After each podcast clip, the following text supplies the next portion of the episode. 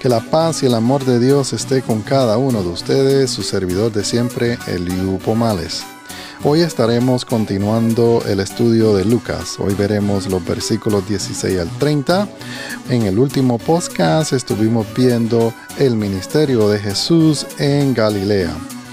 Lucas nos relata la visita de Jesús a Nazaret, la cual visita la sinagoga donde Jesús había pasado su niñez lo cual que para estas personas él no era un extraño, porque durante su niñez la visitaba. Esta aldea de Nazaret era de muy poca importancia, al norte de la llanura de Esdrelón. En sus costumbres judías se visitaba la sinagoga, ya que el templo quedaba muy lejos. Los judíos se reunían en estas sinagogas para la instrucción de la escritura y celebrar el sábado donde particularmente se leía un pasaje del Antiguo Testamento seguido con una explicación de lo que significaba el pasaje bíblico por un maestro a la congregación. El orden para seguir de adoración en una sinagoga en la época de Jesús.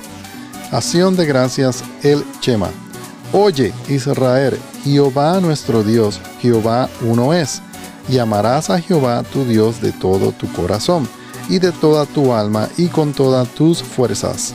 Oración con respuesta de Amén. Lectura de un pasaje del Pentateuco en hebreo seguido en arameo. Lectura de un pasaje de los profetas. Sermón o mensaje de exhortación. La bendición pronunciada por un sacerdote a la que con la congregación tiene que decir un amén. Lucas nos relata que Jesús en la sinagoga comienza con la lectura de los profetas, en este caso Isaías. Jesús se levanta para leer el chazam, que es un rollo del profeta Isaías. Jesús abre el rollo y pone sus ojos donde estaba escrito, El Espíritu del Señor está sobre mí, por cuanto me ha ungido para dar buenas nuevas a los pobres me ha enviado a sanar a los quebrantados de corazón, a pregonar libertad a los cautivos y vista a los ciegos, a poner en libertad a los oprimidos. Jesús leyó de dos pasajes de Isaías, 61, 2 y 58, 6, los cuales son de las profecías mesiánicas. Este versículo 18 de Lucas refleja el ministerio del Mesías las cuales describen las condiciones desesperadas de los pecadores, los cuales Dios busca para rescatarlos del infierno. Podemos ver que Jesús usa la palabra pobre en este pasaje bíblico para describir la condición espiritual de las personas que no tienen salvación. Solo el que se humilla y reconoce que no tiene nada, que su vida son trapos de inmundicia y necesita a Dios, son los que reciben la salvación, como lo podemos ver en Isaías 64, 6.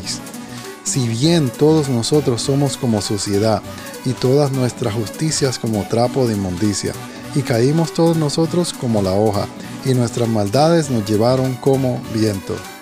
Después va a pregonar libertad espiritual a los cautivos. Los pecadores piensan que son libres, pero sus pecados los atan y son esclavos del pecado. Dios envió a su Hijo para libertar, para pedir perdón a estos cautivos y esclavos espiritualmente, como lo vemos en Isaías 42 del 5 al 7. Así dice Jehová Dios, creador de los cielos, el que los despliega, el que extiende la tierra y sus productos el que da aliento al pueblo que mora sobre ella, y espíritu a los que por ella andan.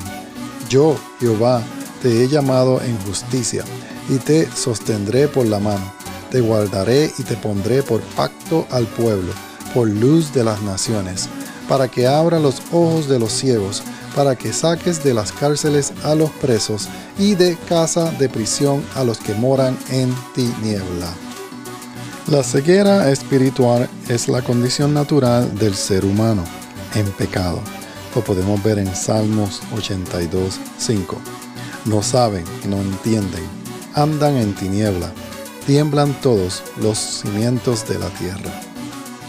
Él vino a dar vista espiritual a estos ciegos espirituales para que sus almas no se pierdan, sino que se salven. Los últimos que Jesús vino a poner libertad a los oprimidos. Estas son personas que están agotadas de la vida por sus pecados y condición humana, la cual no le permite guardar o obedecer la ley de Dios.